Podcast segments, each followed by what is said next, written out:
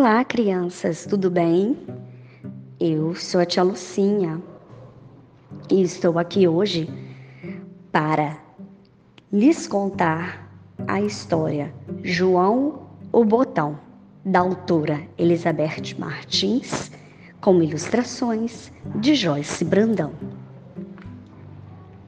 Era uma vez um botão que desejava ser mais que um botão as possibilidades que a vida de Botão oferecia não deixavam o João contente. Estava sempre a pensar e a conversar consigo mesmo. Conversa de botão com seus botões, tentando encontrar situações agradáveis na vida que o esperava, mas achava sempre um motivo para se preocupar. Pode parecer estranho, mas que ele tinha lá suas razões de botão, isso tinha. E pensava: viver abotoando roupas, a cabeça do lado de fora da casa, olhando tudo, até poderia ser interessante. Mas e se eu fosse um botão de uma roupa séria e sem graça, que quase nunca saísse do armário? Não, nem pensar. Ou então, seria engraçado abotoar uma fantasia de carnaval, mas sair do armário duas ou três vezes no ano? Tá certo, daria para ver muita coisa, brincar bastante, mas ia ser tão pouco em 365 dias. Essa não. Já deu para notar que João cheio de más na cabeça, queria mesmo era uma vida bem divertida e agitada, o que normalmente não acontece a um botão, a não ser que. Bem, não custa nada sonhar. João costumava conversar sobre tudo isso com seus irmãos gêmeos, vários deles vivendo numa gaveta do balcão com um tampo de vidro no armário mais movimentado do bairro, mas eles não lhe davam ouvidos. Estavam bem como estavam, esperando para cumprir sua função de botão. Um dia, veio à loja um menino, camisa aberta no peito, rosto arranhado e jeito sapeca.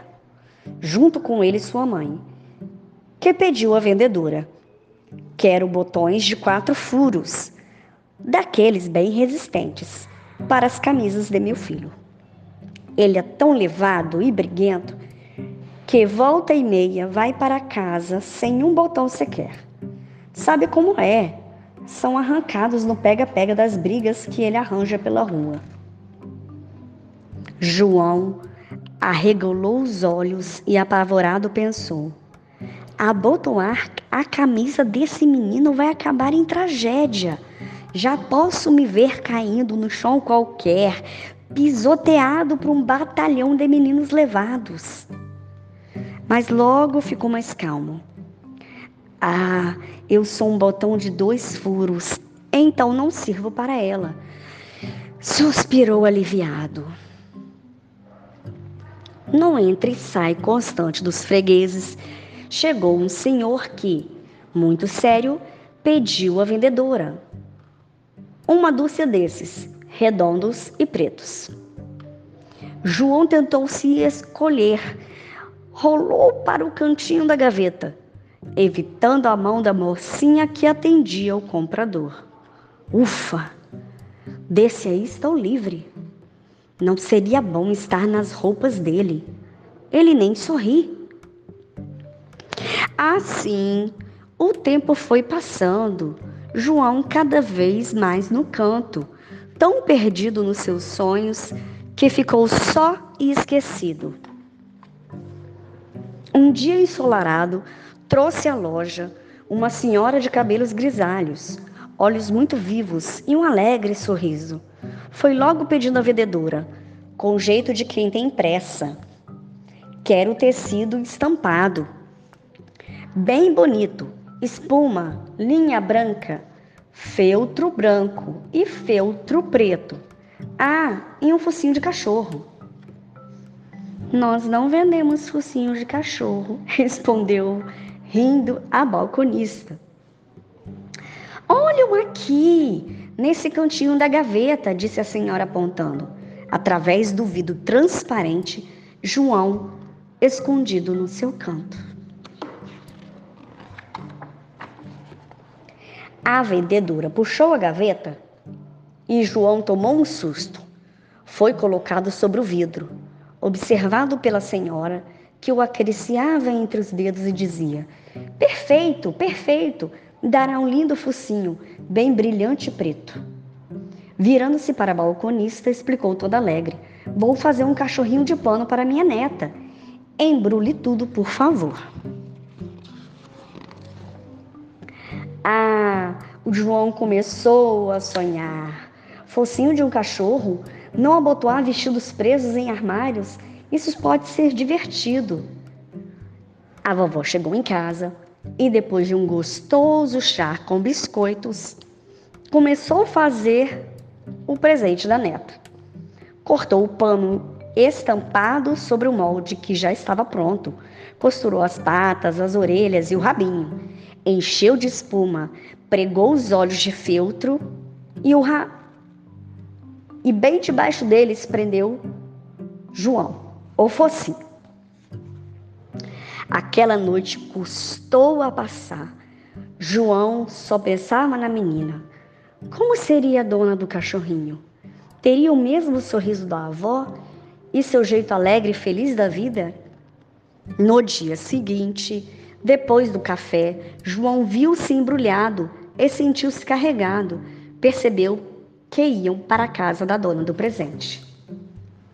Ouviu sons na rua, depois os de um elevador barulhento e por fim o dindom da campainha.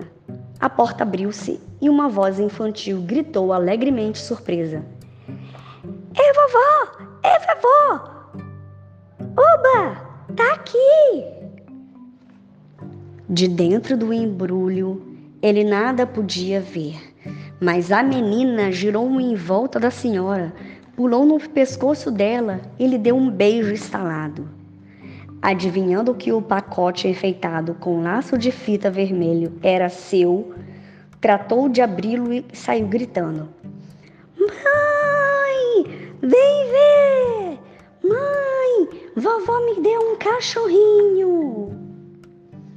Lá se foi, saltitante, sacudindo e apertando aquele brinquedo tão fofo, e assim, bem de repente, deu-lhe um beijo no focinho. Daquele dia em diante, a vida do João, antes botão, mudou.